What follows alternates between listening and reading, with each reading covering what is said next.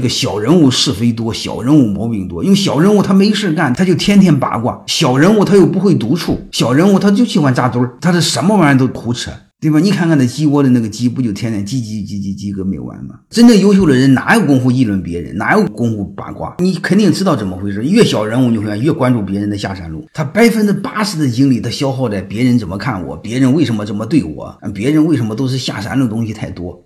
老板重用了某一个人，他一定和老板有不正当的勾当。如果是男女的话，他俩一定有一腿；如果都是男的话，可能和他姐姐有一腿。因为我们全是在下山路的事其实很无聊，很无聊。他即便是有一腿，他也是他们师德的事和你什么关系？我从来不在乎别人怎么议论我。我很早就明白了一个事儿，我直接就宣告，我不是什么好鸟，我就是一坏人。你不用议论我，我知道我不是好人，所以我没有心思打听，也没有心思惦记，你也不用告诉我。凡是想做成点事儿的人，一路走来，哪一个不是伤痕累累？你哪有功夫戳记这些事儿？你自己明白就好了，然后自己独处的时候自己疗伤就好了，然后剩下的让自己优秀，找到自己志同道合的人，真正享受人生，享受生活。